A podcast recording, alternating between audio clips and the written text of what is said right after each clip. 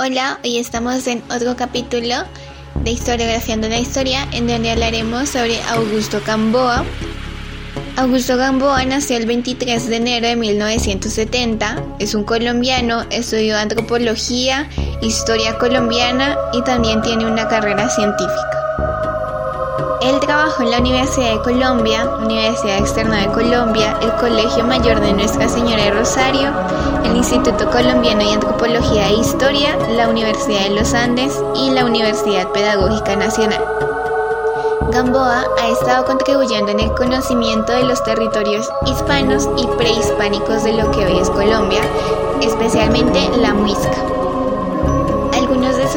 Son Fray Fernando de Lugo, El Cacicazgo Música en los años posteriores a la conquista, La dote matrimonial a finales del siglo XVI, El precio de un marido.